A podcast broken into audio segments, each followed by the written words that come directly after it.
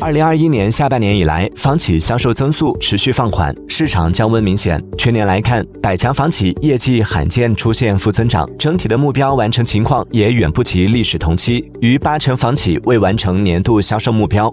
业内人士认为，目前预期的市场底尚未真正到来，短期内房地产市场仍难言乐观。全国商品房销售规模将步入无增长时代，预计二零二二年全年仍会有一定规模的房企面临负增长困。亲。